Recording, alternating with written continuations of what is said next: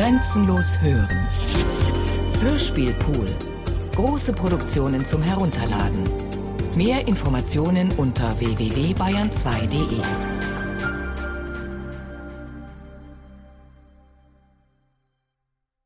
Über die Notwendigkeit, sich im Bett umzudrehen. Gespräch mit Alexander Kluge über einen ungedrehten Film Der Mann ohne Eigenschaften von Katharina Teichgräber.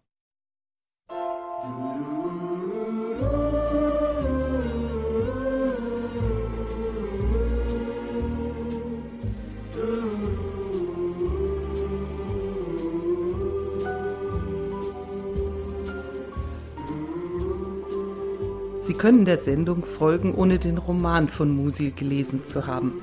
Auch bei dieser kleinen Einleitung jetzt brauchen Sie nicht unbedingt zuzuhören. Im gleich folgenden Gespräch kommen manchmal Namen aus dem Buch vor und ich erzähle Ihnen jetzt, um welche Figuren es sich dabei handelt. Man muss das aber nicht wissen, außer vielleicht, dass Ulrich der Mann ohne Eigenschaften ist.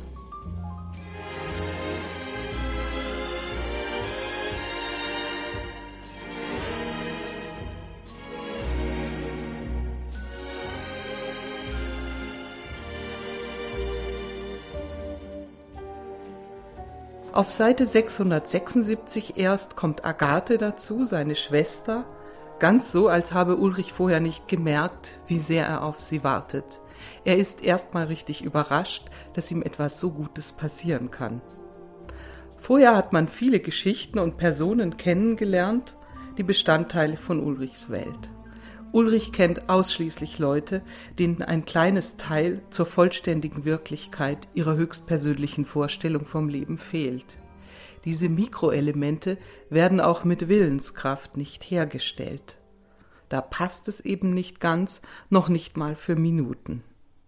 Die Ehefrau des Sektionschefs Tutsi zum Beispiel, Beiname Diotima, die sich ausschließlich am seelisch-geistigen orientiert, nur kommt manchmal etwas dazwischen.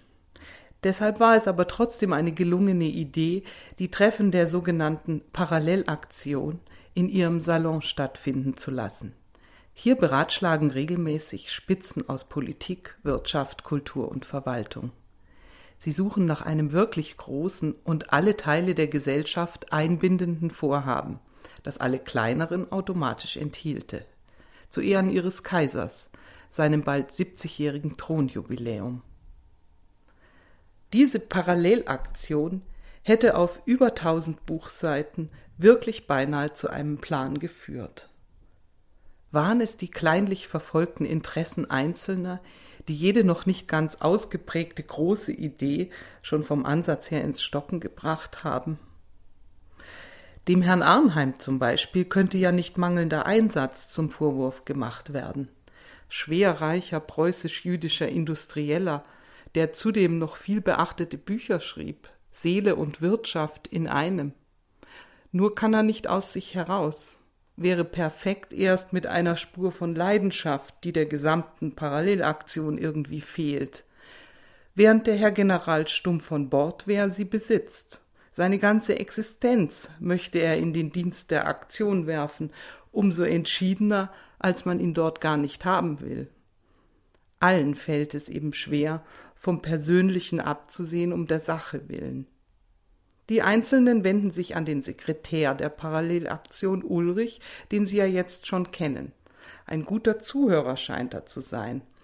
Und die Leute tragen ihm vor, was sein muss, was geschehen muss, wie er Einfluss nehmen soll, wohin er gehen soll und was absolut nicht zu vermeiden sei und wirklich alle vorkommenden Frauen, von Diotima über die Frau seines Freundes Clarisse bis zum Dienstmädchen Rachel oder der guten Bonadea, arbeiten punktuell an Ulrichs Verführung.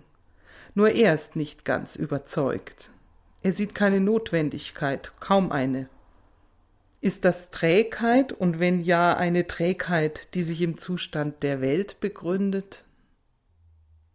Würden solche Fragen in einer Verfilmung des Romans berücksichtigt? Darüber später mehr. Zunächst geht es um die Finanzierung des Filmprojekts und da fragt der Produzent den Regisseur. Wollen Sie selber inszenieren? Ja. Wenn Sie das Thema mal umreißen, ich kenne den Roman nicht, beziehungsweise ich habe ihn nicht zu Ende gelesen. Bis wohin haben Sie denn gelesen? Den Anfang. Das tun die meisten.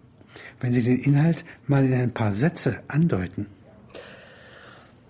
Der Mann ohne Eigenschaften. Ist klar, der hat keine Eigenschaften, aber wieso nicht? Das ist der Titel. Handelt das Buch denn nicht davon? Es handelt von einem Geschwisterpaar. Mit oder ohne Inzest? Das weiß man nicht genau. Einige Stellen gegen Ende des Buchs deuten eher auf Inzest. Andere sprechen dagegen. Der Mann heißt Ulrich, seine Schwester Agathe. Aha, und der Inhalt? Sie meinen die Handlung? Was passiert? Ja, der Mann hat keine Eigenschaften. Das sagt etwas aus über das 20. Jahrhundert. Das Buch enthält eine scharfsinnige Analyse des 20. Jahrhunderts. Und was kommt heraus? Das steht nicht im Buch. Vielleicht muss man es im Film hinzufügen. Ich wollte eigentlich beim Buch bleiben. Ja, Sie müssten aber dem Zuschauer die Handlung mitteilen.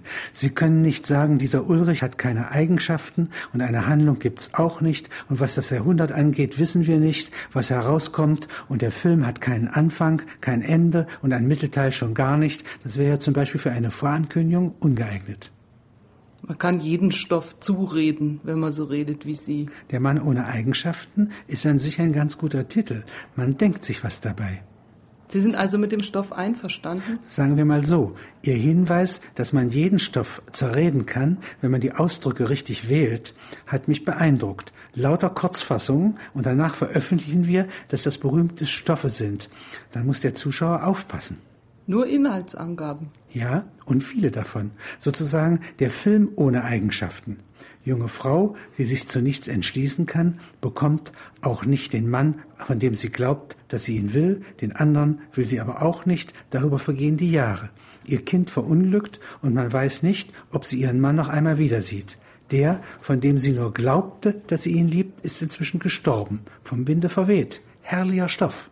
Könnte man gleich mit einfügen. Sagen Sie, das ergibt ein wunderbares Ratespiel. Ich hatte aber vor, den Film über den Mann ohne Eigenschaften. Ich bin von meiner Lösung ganz begeistert. Man muss die Eigenschaften weglassen. Der Mann, das wäre ein ganz brauchbarer Titel, hätte auch was mit dem 20. Jahrhundert zu tun. Ich hatte mich aber entschieden. Ja, ich weiß, aber ich halte Ihre Lösung nicht für schlagkräftig. Sie müssen mich ja nicht fragen, wenn Sie meinen Rat nicht folgen wollen. Was für ein Rat? Naja, Sie hören nicht zu. Ja? Geht doch, ja? Nicht? Ja?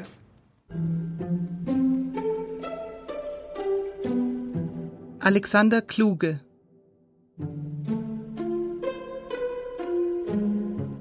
Ich bin im Grunde Schriftsteller.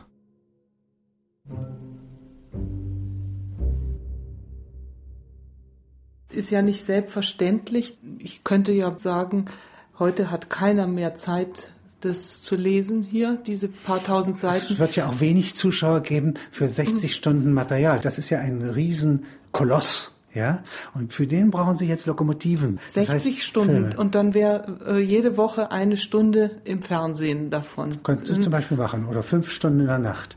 Und, gleichzeitig brauchen Sie aber, um äh, darauf Licht zu werfen, also das zu beleuchten, diese dieses eigentliche Objekt von 60 Stunden, müssten Sie einen IMAX-Film haben, etwa 20 äh, 16 mm oder 8 mm Filme. Warum ja? denn ein IMAX-Film? Die Beleuchtungskraft eines IMAX-Films ist besonders groß, weil die Leinwand so groß ist. Ja, die Öffentlichkeitsform ist so different. Also würden wir gar nicht im Fernsehen das bringen, sondern im IMAX-Kino. Wir würden einen Hypertext machen, der über mehrere Medien sich erstreckt. Und dieses eine wäre, äh, dass die Öffentlichkeit geschaffen wird.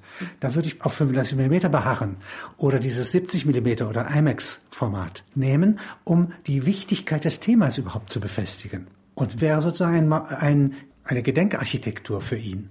Und das würde den Roman wiedergeben können, während sozusagen ein Film mit 90 Minuten, nicht und Handlung, ja, würde es nicht wiedergeben, sondern Äh, nur äh, die egal. Teile, die nicht so gut sind, verschlimmern. Wenn ich jetzt probieren würde, das wirklich umzusetzen, Kapitel für Kapitel, die Kapitelüberschriften sind immer so gut, ne?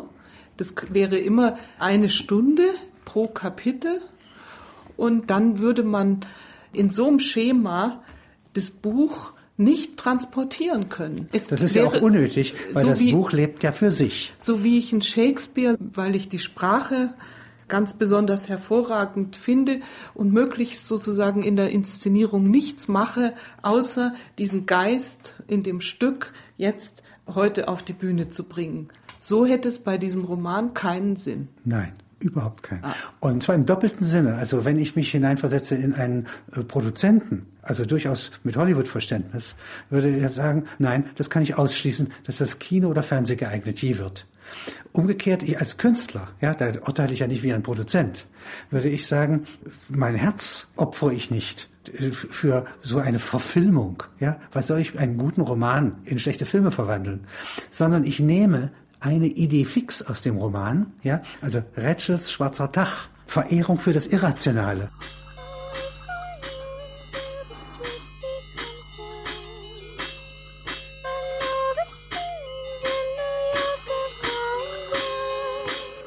Sie log nicht nur, um ihre Zusammenkünfte mit Soliman zu decken, sondern sie riss auch beim Frisieren mit dem Kamm an Diotinos Haar um sich für die Aufmerksamkeit zu rächen, mit der ihre Unschuld bewacht wurde. Am meisten ärgerte sie nun, was sie früher am höchsten begeistert hatte, dass sie die Hemden, Hosen und Strümpfe tragen musste, die ihr Diotima schenkte, wenn sie ausgedient hatten. Denn wenn sie auch das Weißzeug auf ein Drittel seines Umfangs zusammenschneidete und gänzlich neu gestaltete, kam sie sich darin eingekerkert vor und fühlte das Joch der Sitte am nackten Leib. Gerade das gab ihr aber diesmal den erfinderischen Gedanken ein, dessen sie in ihrer Lage Not hatte. Sie können ja jede Seite aufschlagen und werden irgendeine Behauptung, dass auch das gewöhnliche Leben von utopischer Natur ist. Ja? Und diese Dinge ernst genommen würde man äh, in Variationsketten versetzen. Man würde sie zum Motor machen, das Interesse Musils zum Motor machen, jetzt wahrzunehmen.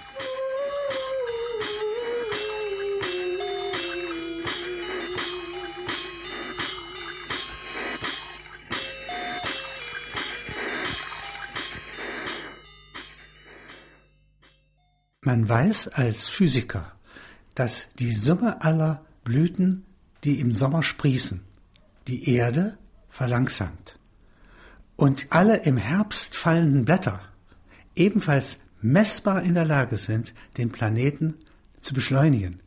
So wie eine Rakete, die etwas sozusagen abstrahlt, ja?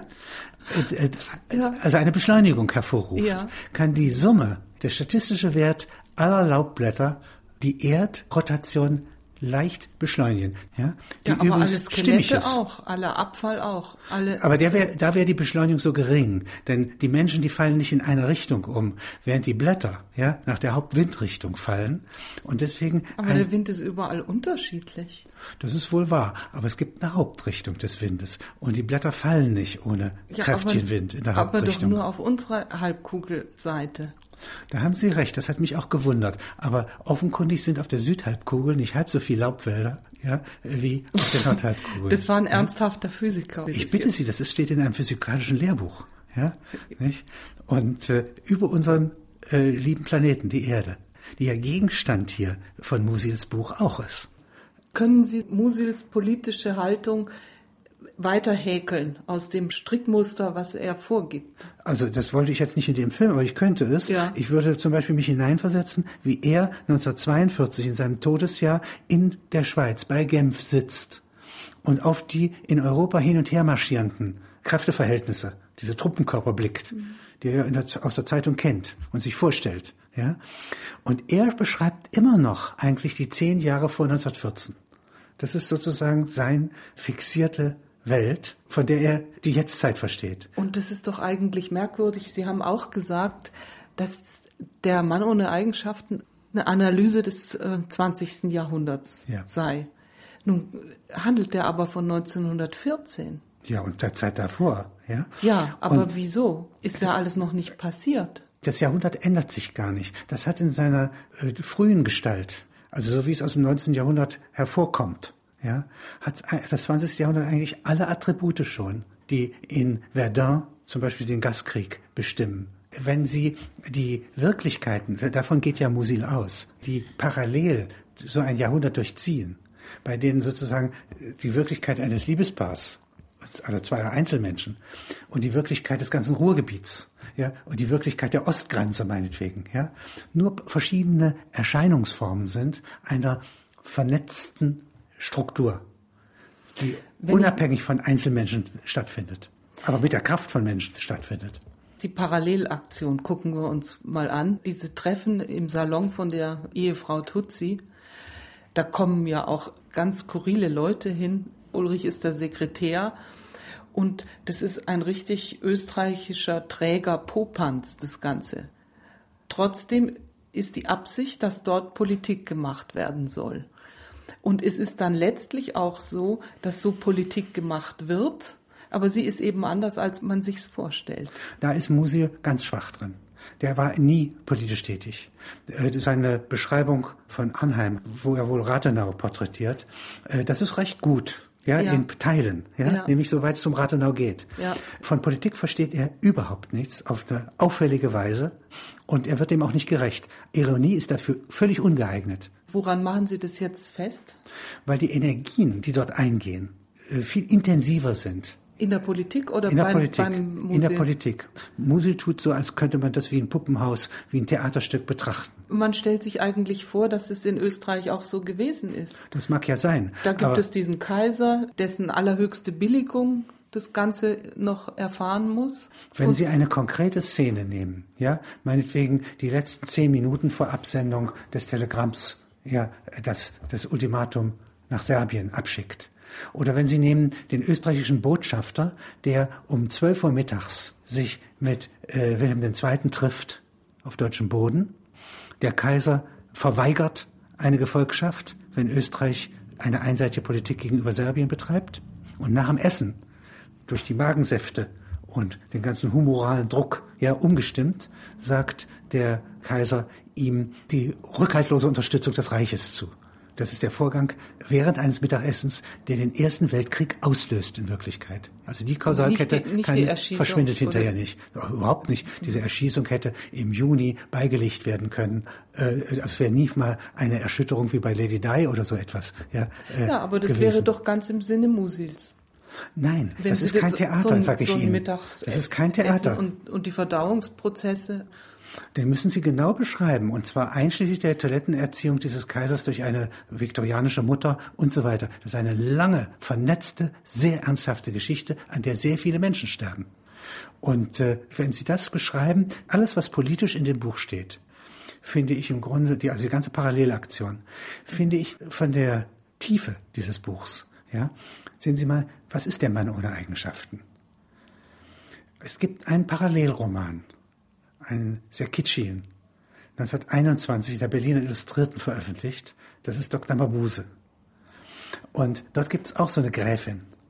Ich weiß nicht, ob sie Poldi heißt, aber irgendwie so Putzi oder so ähnlich klingt der Name. Sie ist auch so verheiratet mit einem Mann, der eine wichtige Funktion innehat. Und sie haben hier den Dr. Mabuse.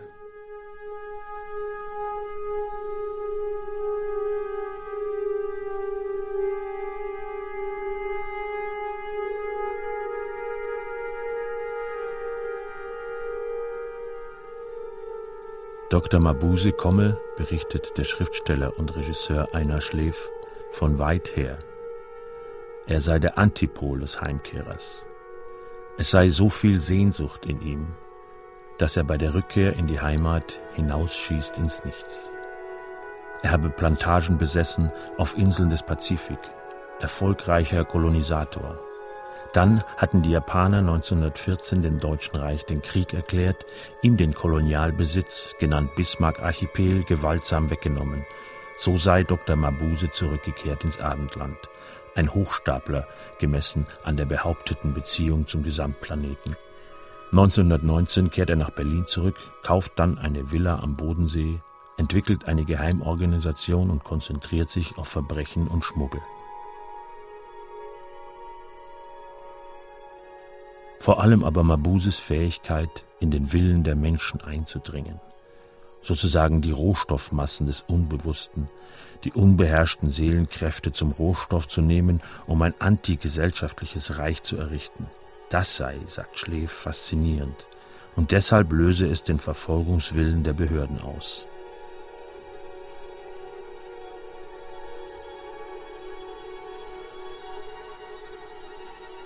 Dr. Mabuse ist keine Erfindung, davon ging Schläf aus. Er ist dasjenige, was über die Freikorps hinausgeht. Er ist Antiterritorialist. Verliert ein Mensch seine zweite Heimat, also das, was Mabuses Willenskraft den Tropen abzwang, nimmt er das Territorium, in dem er geboren wurde, nur als Durchgangsstation. Er begibt sich auf die Suche nach seiner dritten Heimat. In der Durchgangsstation duldet er nicht Staat, Gewissen oder irgendeine andere Gewalt, die sein Ich zähmen wollen.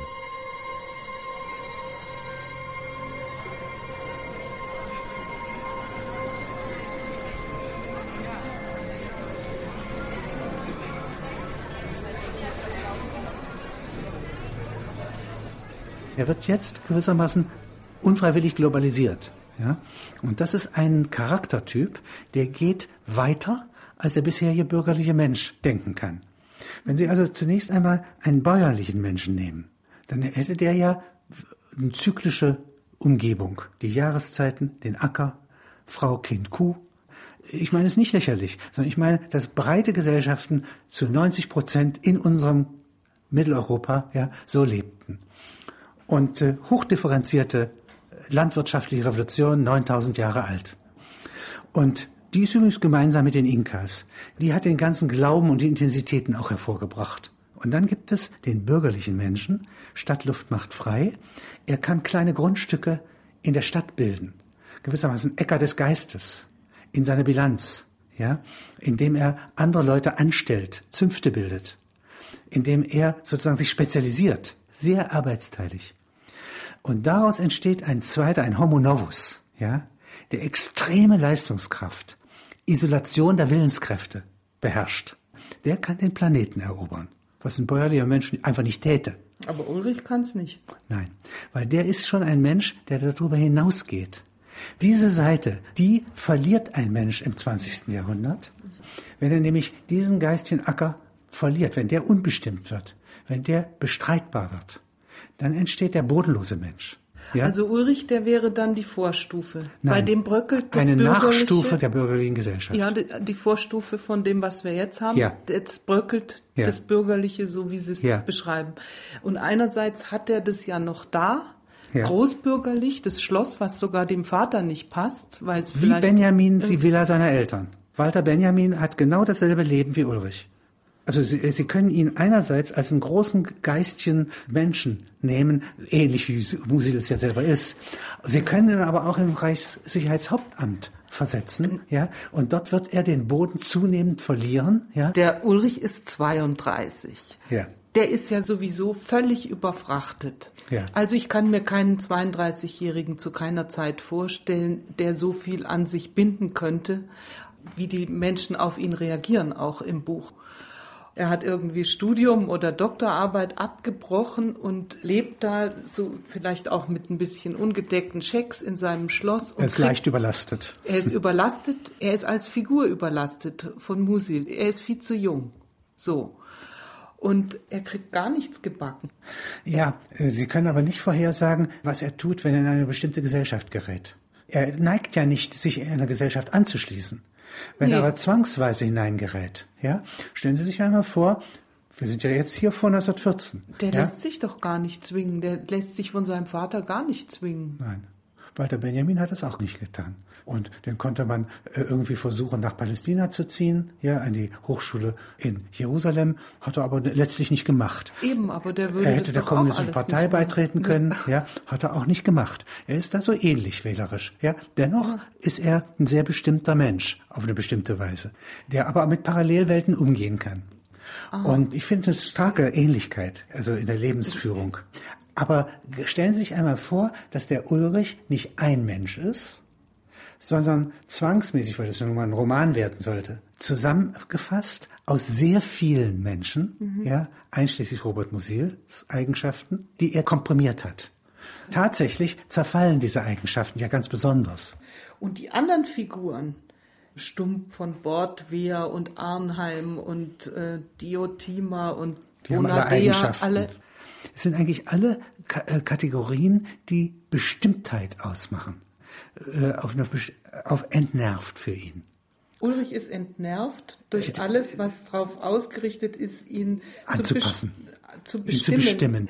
Gewissermaßen, Ulrich kann ja keinen Sattel tragen. Ja? Der würde niemals Aufträge freiwillig annehmen.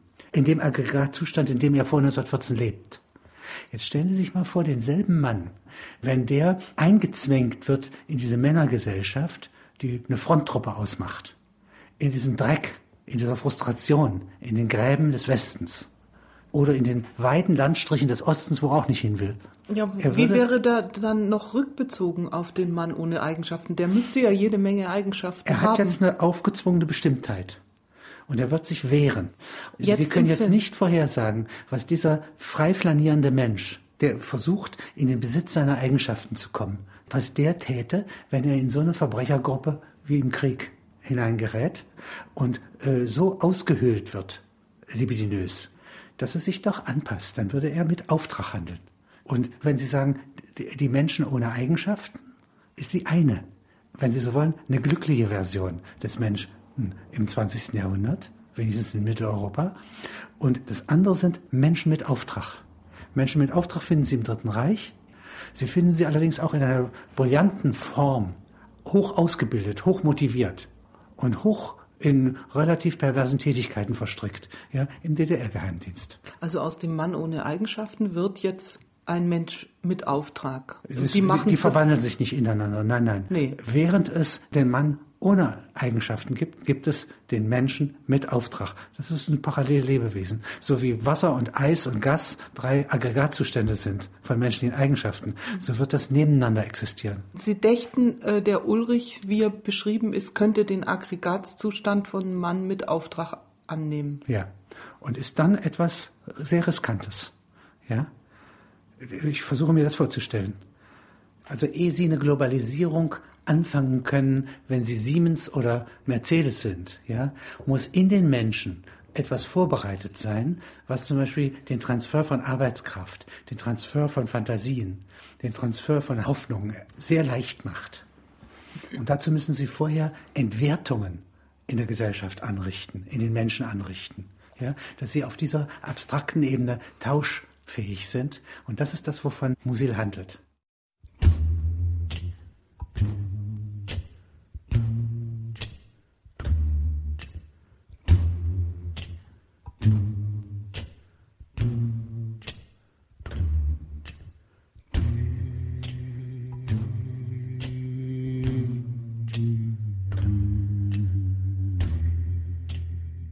Futur antérieur.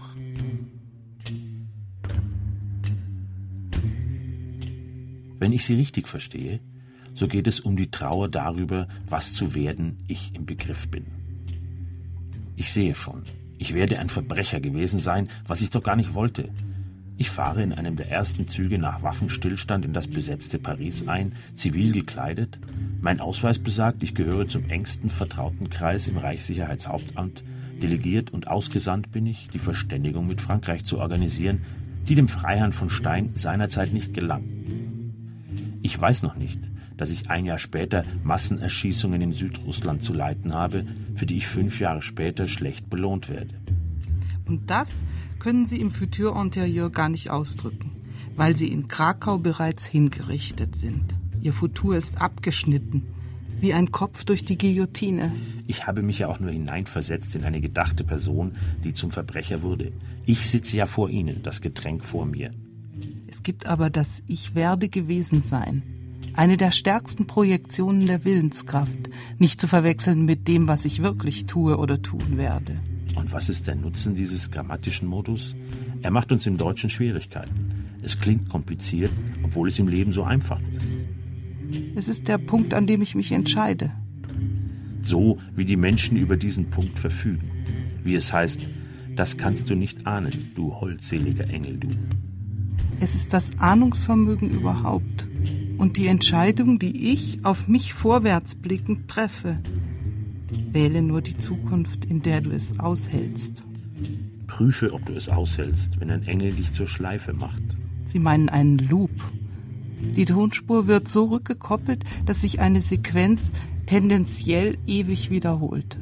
Die Tonspur ihres Lebens.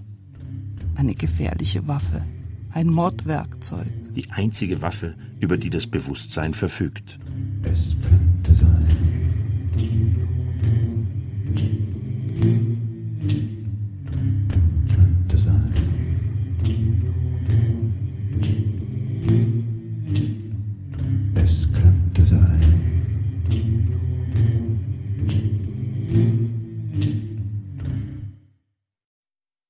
Atemzüge eines Sommertags. Die Sonne war unterdessen höher gestiegen. Die Stühle hatten sie wie gestrandete Boote in dem flachen Schatten beim Haus zurückgelassen und lagen auf einer Wiese im Garten unter der vollen Tiefe des Sommertags. Sie taten es schon eine ganze Weile, und obgleich die Umstände gewechselt hatten, kam es ihnen kaum als Veränderung zu Bewusstsein. Ja, eigentlich tat dies auch nicht der Stillstand des Gesprächs. Es war hängen geblieben, ohne einen Riss verspüren zu lassen. Ein geräuschloser Strom glanzlosen Blütenschnees schwebte, von einer abgeblühten Baumgruppe kommend, durch den Sonnenschein. Und der Atem, der ihn trug, war so sanft, dass sich kein Blatt regte. Kein Schatten fiel davon auf das Grün des Rasens, aber dieses schien sich von innen zu verdunkeln wie ein Auge. Die zärtlich und verschwenderisch vom jungen Sommer belaubten Bäume und Sträucher, die beiseite standen oder den Hintergrund bildeten, machten den Eindruck von fassungslosen Zuschauern, die, in ihrer fröhlichen Tracht überrascht und gebannt, an diesem Begräbniszug und Naturfest teilnahmen. Frühling und Herbst, Sprache und Schweigen der Natur, Lebens- und Todeszauber mischten sich in dem Bild. Die Herzen schienen stillzustehen, aus der Brust genommen zu sein, sich dem schweigenden Zug durch die Luft anzuschließen. Da ward mir das Herz aus der Brust genommen, hat ein Mystiker gesagt. Agathe erinnerte sich dessen. Die liegen jetzt da draußen auf dem Gras. Und wie lange ist der Tod des Vaters schon hier? Diese Szene beschreibt etwas, was außerhalb der Zeit geschieht. Diese Zeit ist ewig. Äh, Diese Erinnerung löst sich ja nicht auf. In beiden möglicherweise Aha. nicht. Und hebt sich aus der Realität hinaus und es bildet ein Paralleluniversum. Die Szene ist ein Bild. Ein sprachlich gefasstes Bild. Atemzüge eines Sommertags. Atem, das ist Pneuma, ja, auf Griechisch. Das ist ein biblisches Wort. Und genauso wie er hier mit einem biblischen Wort umgeht, sagt er, das Herz ward mir aus der Brust genommen. Das ist ja fast aztekisch. Das heißt, alle Religionen der Welt, die mir bekannt sind, einschließlich des Heiligen Geistes, einschließlich der Tatsache, dass der Heilige Geist nach christlichem Verständnis keineswegs in der Natur regiert, sondern dass das hier ein heidnisches Bild gleichzeitig ist, bildet von der Sprache ausgehend einen Schwebezustand, bei der Sie nicht genau sagen können, wovon die Rede ist. Gleich neben der Zeit gibt es andere Zeiten. Und dieses Nebeneinander, die Lateralisierung der Wahrnehmung, das ist, glaube ich, das Besondere von ihm. Deswegen gibt es das Bestimmte und das ist bedingt durch das Unbestimmte. Deswegen gibt es hier den geistlichen Text. Ja. Und der durchzieht hier eine Naturbetrachtung, die unersetzbar ist. Das heißt, zwei Karten, die beide falsch sind, treffen aufeinander und ergeben eine richtige Karte. Die beide falsch sind? Ja, sowohl ist äh, der Inzest, ja, äh, Wunsch und dass sie ihn nicht begehen. Dass sie Begehen Inzest sie nicht oder begehen. begehen sie nicht, äh, ist so völlig egal. egal, das ne? ist so unbestimmt wie in der Quantenmechanik ein Photonenpaar. Und das können Sie mit Betrachtung lösen. Es ist nicht wahr, dass das ein geistlich ist und es ist nicht wahr, dass es Natur ist, sondern es ist etwas Drittes. Und das nennt man bei Musil heterotopisch. Das ist die andere Welt. Zwei Universen, die gleichzeitig existieren. Und den Begriff heterotopisch haben Sie sich jetzt ausgedacht? Nein, das ist, Das ist- einfach nichts weiter als die andere Anwendung. Das Utopie hieß es ja nirgendwo. Dies ist aber doch hier. Ja, es ist sogar hier und jetzt, an einem so bestimmten Sommertag.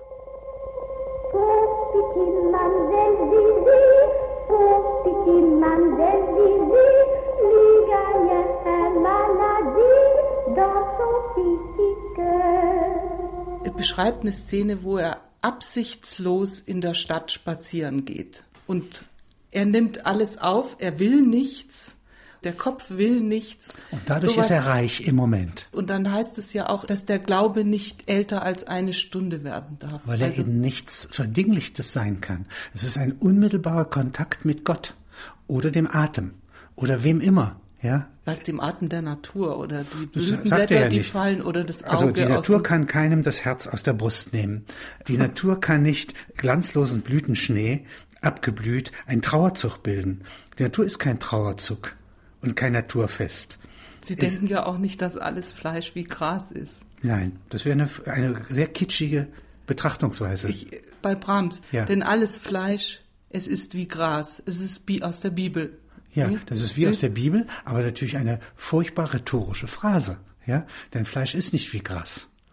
Die Soldaten wurden hingemäht wie äh, Gras unter den, äh, der Sense des Schnitters. Nee, ist eine das- kitschige, rhetorische, jesuitische Phrase. Nee, das ist ja nicht gemeint bei, Nein. bei Brahms, sondern es ist gemeint, das Fleisch verwest. Wenn, Ach, wenn der, wird zu, er steht wieder als Gras. Ja, es ist wie Gras, es äh, knickt um und äh, wird der Erde gleich gemacht. Also bildet euch nur nicht ein. Ihr seid Äh, mehr als die Pflanzen, die ihr isst. Ja, und so und ist trotzdem dieses, ist es eine gewalttätige Sprache, gemessen an den ganz feinen Variationen, den Deviationen, also Umwegen, ja, die Musil hier sprachlich verwendet, um eine äh, doch wahrnehmbare, bezeugbare Szene zu beschreiben und die Metaphysik davon sichtbar zu machen. Und die würden Sie jetzt wie verwenden? Ich glaube, dass ich es so äh, äh, verfilmt hätte. Also ich hätte es erstmal, die Empfindung hiervon wäre maßgebend gewesen für die ganzen folgenden Szenen. Das kann sein, dass ich diese Szene gar nicht abbilde, weil man es möglicherweise nicht abbilden kann mit der Hilfe der Kamera äh, und in einem Kinoraum, ja, wo Agathe und Ulrich gar nicht sind. Dann wäre das eine eigene Szene dieser beiden. Dann würde ich das Gefühl davon aber verwenden als Struktur, als Raster für die folgenden Szenen. Und ich würde dies für jedes Jahr des Jahrhunderts, würde ich das versuchen zu wiederholen, einen Moment außerhalb der Zeitgeschichte. Einen unberührbaren Moment. Also versiegelte Zeit.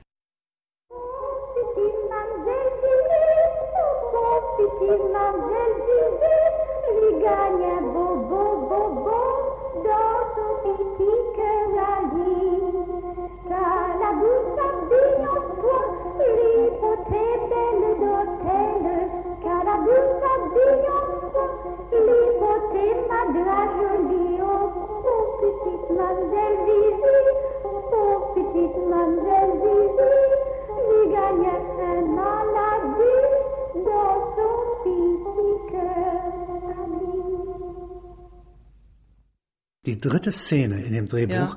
die handelt von 200 Jahre nach der Französischen Revolution. Und da sehen Sie in Peking, das hätte ich hier nachinszeniert, im Mu- Revolutionsmuseum Leute, die Gast sind der Regierung und die blicken hinaus und sehen die Massaker auf dem Platz des himmlischen Friedens. Und zwar unter diesen ganzen Requisiten des Revolutionsmuseums, wo 200 Jahre Revolution und alle Revolutionen zuvor bis Spartakus hin äh, dokumentiert sind. Und von da aus Zeuge zu sein, ist eine eigentümliche Perspektivverzerrung. Und wenn ich jetzt eine Putzfrau hätte, die ich, ich ja inszenieren kann, und die beseitigt in einer Ecke Staub, der sich dorthin gelagert hat, ja, dann hätte ich genauso eine Szene in diesem Geiste. Es wären allerdings alle Umstände etwas anders als in diesem Garten. Moment mal, und jetzt die Verknüpfung mit den Leuten, die im Museum in, in Peking sind? Es ist doch entsetzlich, Museumsbesucher, die 200 Jahre Französische Revolution feiern wollen und deswegen als Gastredner hierher gekommen sind. Und im Herzen tragen sie die Revolution. Jetzt wird das Herz ihnen aus der Brust genommen, ja, indem sie hier diesen Verwaltungsmassaker zugucken, das die Bürokraten Chinas hier anrichten. Und das ist schon ein Gegensatz, ja, der etwa so ähnlich ist wie dieses Inka-Bild, der Atem Gottes und dieser einfache Tag, der vergehen wird. Es ist ja Vergänglichkeit hier in der vollen Tiefe des Sommertags. Ja, untergebracht. Das ist ja eigentlich ein Grab, ein Trauer, ein Todeszauber. Sie hätten dieselbe Gegensatzintensität, wenn Sie hier das, was man draußen sieht, was im Museum aufbewahrt Also ist. ich bin im Museum und ich sehe raus auf den Platz des himmlischen Friedens. Ich fühle aber, dass ich im Museum bin, wo die ganzen Gegenstände, noch eine Fahne der Kommune von 1870, 71, mühselig gekauft Mhm. auf eine Auktion, das muss ich alles erzählen, in Frankreich durch einen chinesischen Funktionär der Frühzeit, der war noch vor Mao Zedong tätig. Das ist alles hier gesammelt worden. Und alles lebt hier und ist in der Erinnerung etwas, was es wirklich gegeben hat. Menschen haben sich angestrengt. Das sind alles Spuren, die hier aufgehoben sind. Und die werden konfrontiert mit einem Verwaltungsgeschehen, das recht willkürlich, brutal ist und den Tag beendet. Da hätten Sie hier ein Geistesfest, das ist das Museum, und draußen ein Beerdigungszug, ein Begräbniszug. 200 Jahre Französische Revolution werden zu Grabe getragen. Ja? Wie reagieren die, die Leute, die Betrachter? Die werden unterschiedlich reagieren. Der eine wird sich eine Sprachregelung denken. Wie kann er das erklären, wenn er nach Hause kommt? Und der andere wird, dem wird's Herz zerreißen. Und Sie verstehen, ich will ja nur andeuten, dass das Ganze eigentlich dann wieder zusammengehalten wird mit dieser kleinen Ecke, dass es Staub gibt, Vergänglichkeit gibt, ja, und damit eine Putzfrau, eine chinesische Putzfrau zu tun hat, die weder mit dem einen noch mit dem anderen zu tun hat. Jetzt brauche ich kein Liebespaar. Ich habe aber dieselbe äh, Parallelwelten und dieselbe Dialektik, die einander zerbeult und nicht etwa ineinander sich aufheben kann, wie in dieser Erzählung hier. Und ich muss es mehrmals lateralisiert, nebeneinander gesetzt erzählen, damit ich Busel gerecht werde. Denn das ist das Neue an dem Roman, dass er nicht sagt, dies ist das Wirkliche, dies gibt es, sondern wenn er sagt, dies ist wirklich, es gibt aber keine bestimmte Wirklichkeit, sondern es gibt so eine Art Fernwirkung zwischen Horizonten und die ist eigentlich dauerhaft dabei, Wirklichkeiten zu stören. Ironisch oder absolut. Und das muss man versuchen zu verfilmen. Und man kann eine einzelne Szene daraus zur Chiffre machen und auf dieser Chiffre, so wie in Mozart in der Adur-Sonate, eine Melodie hat und daraus macht er Varianten. So können Sie Varianten dazu bilden. Und das wäre das Formprinzip eines Films. Dass man durch Repetition, dass man also differente Szenen eines Sommers, und zwar eines Sommers, der ja August 1914 bedeuten kann, aber kann auch bedeuten August 1939 oder September 1939. Es kann auch 1944 sein in Auschwitz. Es kann auch ein Sommer sein, der außerhalb des Politischen liegt. Und wenn ich Ihnen sage, was Sommer bedeutet 1945, mitten im Trimmergelände fängt die Natur wieder an zu sprießen und erobert die Stadt. Ja, das ist etwas ganz Elementares, was Musil um jeden Preis beschrieben hätte, hätte er da gelebt. Und auf diese Weise kann man jetzt worshipping to the poet, ähm, also in seinem Geiste etwas erzählen, was die Statistik hat seiner ersten meteorologischen Bemerkung, mit der der Roman anfängt, wie von Neufundland die Wolken zu uns kommen. Mit kurzen Worten, es ist ein Sommertag im August oder so. Es ist derselbe Sommertag Ja. möglicherweise Ja. oder ein, ein paralleler. Und die Summe von Sommertagen, mit der sie ein Jahrhundert darstellen, hätte die Realität, auf der der Mann ohne Eigenschaften überhaupt existiert. Genau. Und für mich ist, beschreibt diese Szene einen Zustand zwischen einem Paar. Und dazu könnten Sie jetzt wieder Paare der verschiedenen Art in einem Moment, den Sie nicht vergessen werden, beschreiben. Hat sich ein Splitter in den Finger gerissen, der Geliebte versucht, den Splitter herauszubekommen. Das ist bei der weichen Haut, die sie besitzt, schwer. Das ist eine verfilmbare Szene. Sie können äh, davon für jedes Jahr wieder zwei Liebende äh, herbeiholen und würden über das Jahrhundert etwas aussagen, was die Zeitgeschichte nicht sagt, nicht wiederholen kann. Und Sie würden übrigens merken, dass die verschieden sind. Und zwar nicht, weil die Zeit verschieden ist, sondern weil jede Liebesgeschichte eine eigene Welt darstellt. Also Sie meinen, die Haut wäre anders? Sie würde sie anders präsentieren? Kann sein. Sie können aber auch sagen, wäre, Sie können aber auch sagen, äh, das eine Liebespaar, äh, da hatte die Betreffende eine Haut, die besonders gut geeignet war zum Splitter entfernen und die andere hatte eine Haut, da konnten sie äh, Splitter überhaupt nicht entfernen. Ich kann nicht vorhersagen, wie solche Varianten gehen, aber ich kann beurteilen, wann sie interessant zu erzählen sind und wann sie lang, wann sie mit dem Jahrhundert nichts zu tun haben und mit sich selbst nichts zu tun haben. Mhm. Und wenn sie Ketten solcher differenten Geschichten erzählen, haben sie etwas über Liebe erzählt. Mhm. Das entspricht dem, was man im Mittelalter Hortus Conclusus, einen geschlossenen Garten nennt. Und Maria ist nur anbetbar, ja, in einem geschlossenen Garten. Jedes wichtige Kloster hat einen solchen Hortus Conclusus, wo die schönsten Pflanzen gesammelt werden. Die wachen sozusagen, ähnlich wie hier, über die Liebe, die Beziehung zu Gott oder zwei Unerreichbarkeiten wie Ulrich und Agathe. Zwei Unerreichbarkeiten. Das, das Zölibat ist gerade gut genug, ja, um so eine Beziehung zu schützen. Die Liebe ist viel zu wertvoll für den Gebrauch. Das ist Musil. Ja? Jede Frau, die auf ihn zutritt, arbeitet eine neue Facette seiner Unbestimmtheit hervor. Und zuletzt und am schlimmsten Agathe. Und eine Frau, die er liebt, müsste fern sein wie das Himmelreich. Dann könnte er sie unendlich lieben. Wenn sie in seine Nähe rückt, hat er größte Probleme. Das ist nicht wirklich neu. Das ist, gehört zum bürgerlichen Charakter. Das Schon. ist äh, nicht wirklich neu und auch nicht wirklich nein, alt. Nein. Das ist eine Dauereigenschaft, offenkundig bei beiden Geschlechtern möglicherweise, wobei ich noch nicht genau äh, verstanden habe, wie verschieden die Technik ist, mit der Frauen damit umgehen. Beobachtet habe ich es auch, dass sie das was Ähnliches machen, ja, dass sie die Guten ins Töpfchen, die Schlechten ins Kröpfchen, ein Stück ihrer Liebe idolisieren. Und zwar unangreifbar machen. Durch und, und nicht nur in den ersten 14 Tagen. Nein, nein. Es ist eine Kunst, ja, nicht? Und deswegen sagt ja Hegel, die Liebe ist so wertvoll und ein so wichtiges Lebensmittel, dass das Zölibat gerade recht ist, um sie zu verwirklichen. Mönch oder Nonne meiner Liebe wäre eine sehr gute Eigenschaft, ja? Sie sagen immer wieder Liebe und Zölibat. Also ich glaube, Sie haben heute nie Liebe ohne Zölibat ins Spiel gebracht. Weil ich mich versuche, in Musil einzufühlen. Ach so. das ist jetzt sozusagen. Und, äh, Aber der ist ja nur das Grundmuster. Sie würden ja das dann auch variieren. Wenn das Religiöse das früher versucht hat, ein Verhältnis zu Gott herzustellen. Dadurch sich säkularisiert, dass ich der Liebe etwas Heiliges entdecken möchte, etwas Unabdingbares, etwas Absolutes. So wie im Tristan musikalisch dargestellt, von einem sehr heidnischen, sehr liebesungläubigen Wagner. Dann haben sie dasselbe Element. Die Liebenden müssen sterben und können sich bei Goethe ähm, in Wahlverwandtschaften, bei Wagner in Tristan und Isolde im Jenseits versammeln und lieben. Das wäre genau dasselbe, das wäre nur die andere Figur des Zölibats. Ja? Und ich bin nicht sicher, dass ich in Kindern das beobachten würde. Die haben äh, zu ihren Urobjekten direktere Beziehungen und direktere Wärmebedürfnisse, Anlehnungsbedürfnisse.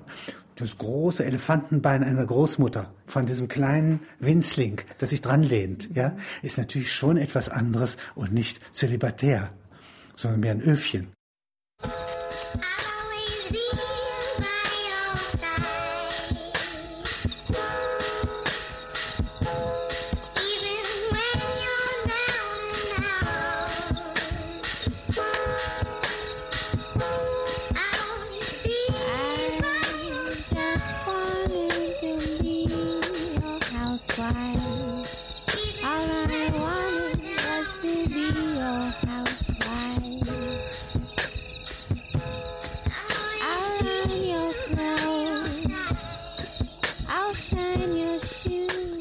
heißen auch so komisch, die muss ich Ihnen sagen.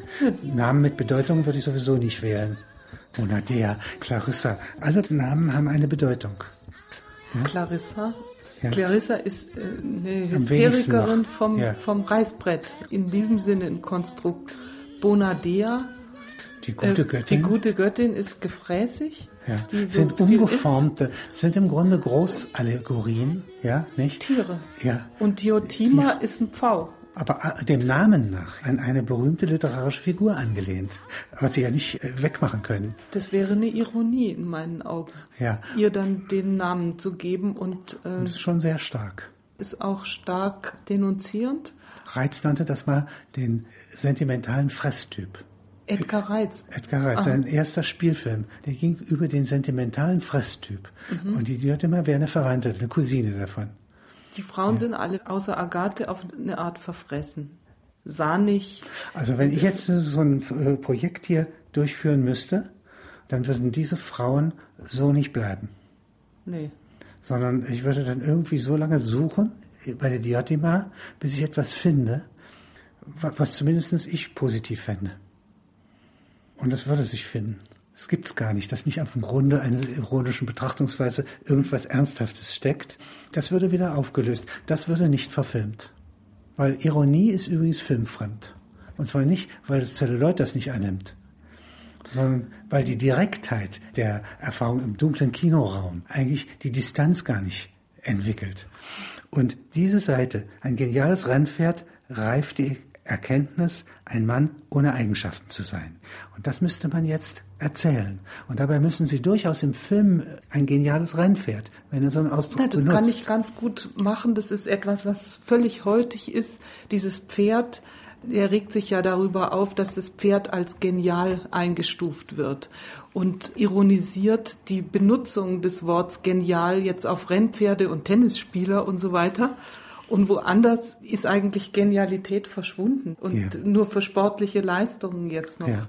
anzuwenden. Und wenn ich es den Musil ernst nehme und den Roman ernst nehme, dann wäre, dass ich den Begriff Rennpferd und was daran genial sein kann, was in den Lenden oder äh, in dem Magen oder in den Atem eines Rennpferdes Genialität haben kann. Nee, der meint's ja nicht so. Das ist doch ironisch. Der meint ja nicht, dass ein Rennpferd genial ist.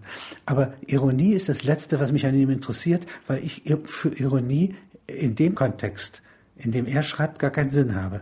Also Sie finden die Szenen gar nicht lustig. Nee. Die da, und die, äh, Überhaupt was nicht. Sie, nee, Sie Ich müssen finde gar sie nicht lachen. hochinformativ und nicht lustig. Sie müssen gar nicht lachen. Ich musste, in dem ganzen Buch habe ich noch nie gelacht. Die Seelen paradieren, ja, die Seelen werden geordnet. Bei dem Bordfair heißt es ja, Ja. dass er die Seelen zur Parade führt. Das sind sozusagen sehr gewalttätige Metaphern. Das heißt, er kann ja die ganzen Ausdrücke, die auch Hölderlin verwenden würde, anwenden und gleichzeitig ist er die Karikatur eines Offiziers. Hier macht er eine grobe Karikatur, die, würde sie stimmen, nicht dazu geführt hätte, dass Militärs überhaupt Menschen zum Krieg animieren können. Das ist ihnen ja offenkundig gelungen. Sie haben ja offenkundig während beider Weltkriege neue Methoden gefunden, äh, Vertrauen zu gewinnen bei ihren Hintersassen, bei den Soldaten. Nur so lange kann man ja Kriege überhaupt führen. Ja, er ist, verhält sich dort literarisch. Und das ist eine, sozusagen. Das ist aber gemein. Doch, es ist eine äh, er nimmt es nicht Deformation ernst. professionell. Er Ja, nimmt es äh, nicht ernst, er nimmt es literarisch, natürlich. Ja, äh, vom, vom Schreibtisch aus gesehen sieht es so aus. Ja, wenn Sie irgendwo darunter leiden würden, dann könnten Sie es so nicht beschreiben. Hat aber doch drunter gelitten, der Musil. Also sagen wir mal äh, mit Empfindsamkeit oder sowas. Also als er darunter litt im Ersten Weltkrieg, der war ja immerhin, äh, glaube ich, Hauptmann. Ja, da hat er sehr viel konkretere Beschreibungen gemacht. Und dann unter hat er sich da nicht genügend Mühe gegeben. so Dann, würde ich das sehen.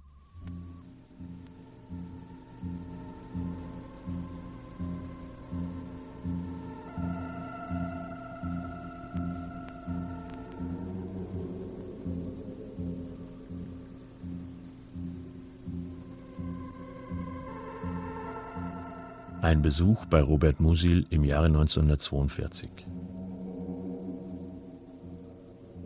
An einem Märztag des Jahres 1942 ließ sich der naturalisierte US-Bürger Daniel Wild in einem Taxi von Zürich zu einem Vorort der Stadt Genf bringen. Ihn interessierten diese seltsamen Menschen, die Kunst herstellten, und außerdem die Suche nach Gelegenheiten, die gewinnträchtig waren.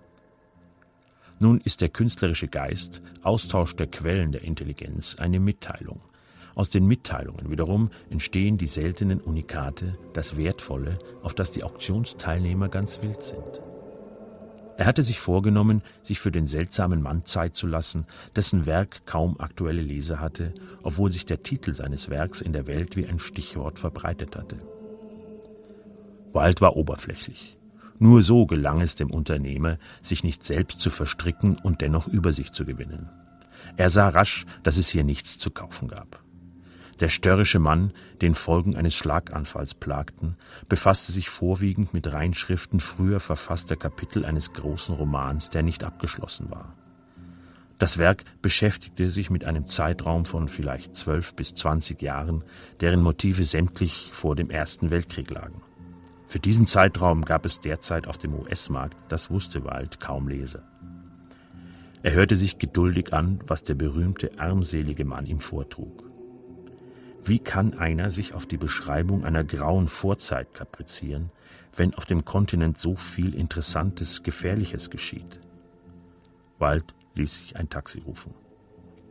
Er wollte noch am gleichen Tag das Engadin erreichen, wo es Gemälde zu kaufen gab. Er hätte dem kranken Alten gern geholfen. Es gab aber nichts in diesem Haus zu finden, außer dem Haus selbst, für das er einen Preis hätte machen können. Hinzu kam, dass Wald den Eindruck hatte, dass der störrische Mann nichts verkaufen wollte. Er wollte Erfolg haben, aber nicht verkaufen. Musil ist nicht einfach Ironiker. Er geht einem falschen Ideal des Romans nach und glaubt, dass er irgendwie äh, im Laufe seines Lebens einmal diesen großen Roman schreiben darf. Und da ist eine Schreibvorschrift, die im Literaturbetrieb angelegt ist. Eine Erwartungshaltung der Verlage an ihn und der Kritiker an ihn, die er nicht einfach leugnet. Ja? Joyce würde die leugnen. Der hat zu keinem Zeitpunkt auf die Kritiker geachtet. Proust hat gar nicht geglaubt, dass seine Werke veröffentlicht werden. Und insofern war er auch unvorsichtig.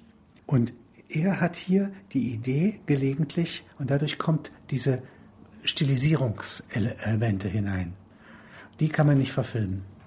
Er hat geglaubt, er würde dann sich ausweisen als Romancier. Er ist aber kein Romancier, sondern ist Erzähler. Der ist viel elementarer.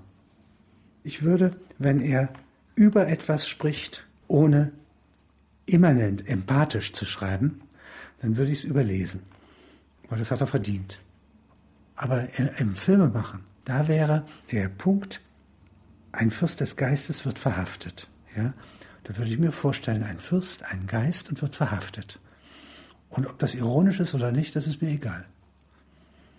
Und es ist schwer in einem Film auszudrücken, ein Fürst des Geistes. Und da muss man schon die groteske Direktheit, die Drastik haben, ja, dass man unter Umständen einen Menschen eine Krone aufsetzt. Mhm. Mitten im Geschehen. Mhm. Ja. Wir müssen überhaupt dem Film äh, uns aus dem Naturalismus geboten ausbrechen. Und dafür wäre das hier eine sehr gute Gelegenheit. Es gibt die Stelle, wo Ulrich mal sagt, es empörte ihn, der Geschichte zum Stoff dienen zu sollen. Das ist ähnlich. Das ist ähnlich. Und äh, es geht wohl Ihnen auch um die Vermeidung überhaupt dessen, das zu Stoff zu machen. Also ja. Autonomie. Das heißt, alles Einzelne ist autonom und muss für sich beobachtbar sein. Und da, von autonomen Beobachtungen wimmelt es. Fast gegen die Absicht des Autors bei Musil. Und das wäre das, das Empathische, warum ich das so schön fände, wenn man darüber hätte einen Film machen können.